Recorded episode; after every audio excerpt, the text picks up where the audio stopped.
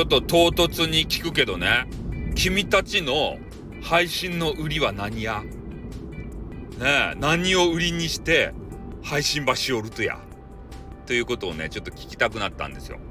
まあ、なぜかというと、あの、SPP、クスオさんがいるじゃないですか。SPP のクスオさんっていう人。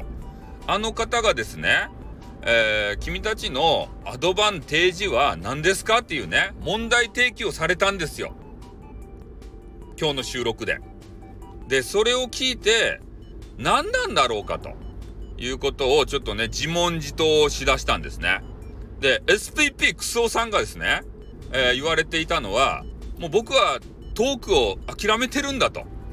ね潔いなって トークできないんだっていうことを、もう宣言されたんですね、そこで。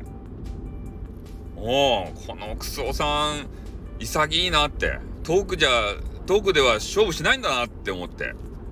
じゃあ何で勝負するのかって言ったら、クソさんはね、あの、ウクレレとかギターがうまいとですね。で、僕はこれで勝負するんだってこう、ね、言われて、ああ、すげえなーって、男らしいなーってそこで思ったんですね。おで、それを聞いてからね、えー、みんなの武器って何なんだろうかって、いうことを改めてね、思ったわけですよ。で、まあ、俺の話はちょっと置いといて、まあ、他の方の武器で言うと何かなーっていろいろ考えたんですね。で、まあ、久々にね、あの話が出てくる、あの、テニスマンテニスマンで言うと、テニスが上手いわけですよ。で、テニスの話ができるわけですよ。ね？だからそのテニス一本でいけるじゃないですか。だそういう技をね、持ってる人っていうのは、やっぱりね、この配信でも生きてくるよね。う。あとね、6万人とお相手をした激川ガール。ね。あの方は、えー、バスガイドでね、えー、そういう6万人の方を相手してきたから、6、6万、6万通りのエピソードがあるわけですよ。面白エピソードが。これも強いよね。ああ、6万通りって言ったらもう、ほぼね、一生やっていけるやん、そのトークだけで。ね俺そういう風にも思ったし、あとオレンジイケメン。なんか最近知り合った人たちばっかなんですけど、オレンジイケメンで言うと、あの方は何しおるか俺はよくわからん。で、とにかく。なんかホームページ立ち上げてやってらっしゃるけれども、正直何章かわからん。何章かわからんけど、とにかくバックがオレンジでイケメンやん。めっちゃ目立つやん。もうそれだけで売りになるやん。ね？しかもイケボ。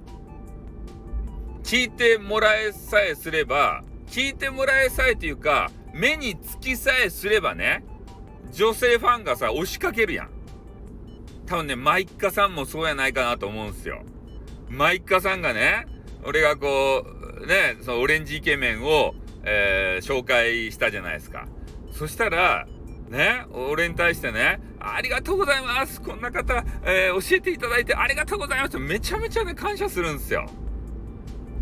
ねイケメンと出会いたかっただけでしょ？って、マイッカさんは。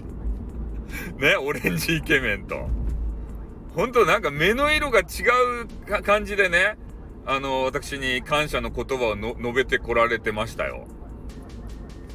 イケメン好きなんでしょうね。イケメンキラーかな、マイカさんは。ねえ、俺とか相手にされんとでしょうね。悲しいね。ねあの、雑魚キャラは悲しいよね。本当に。涙を拭わんといかんでした、今日は。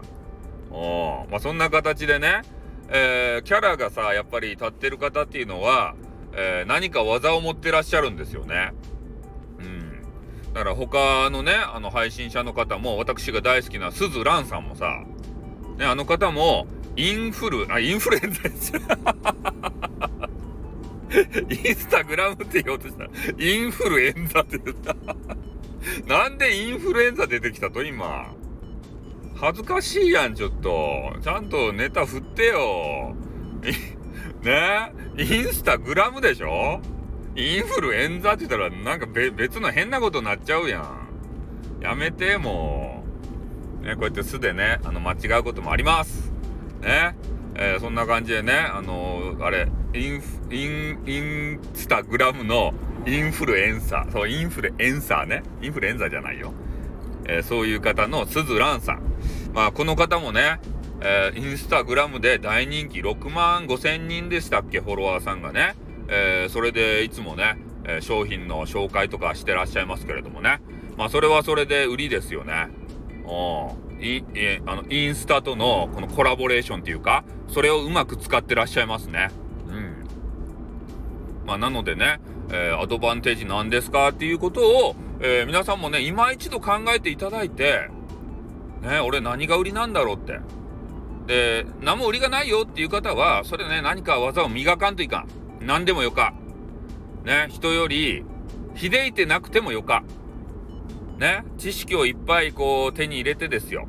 えー、そしたら、あの、そっち方面にね、知らず知らずのうちに行くけん。あの、あれが、の能力が。うん、心配せんでよかですよ。ね、何も能力ないもんっていう人はね、何かを頑張ればよかったですた、今から。間に合うけん。ね、それをスタイフでね、あの、披露してよけ、いけばよかったですよ。あの、よくビジネスの方が言うじゃないですか。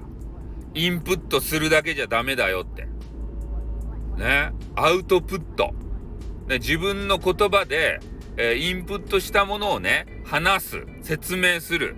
ね、このことで、えー、初めて自分の知識になるんだよっていうこと言われてますんで、もうね、得た知識をね、もうどんどんね、発信したらよかったですって。自分の言葉でね。うん、あの台本見らんで。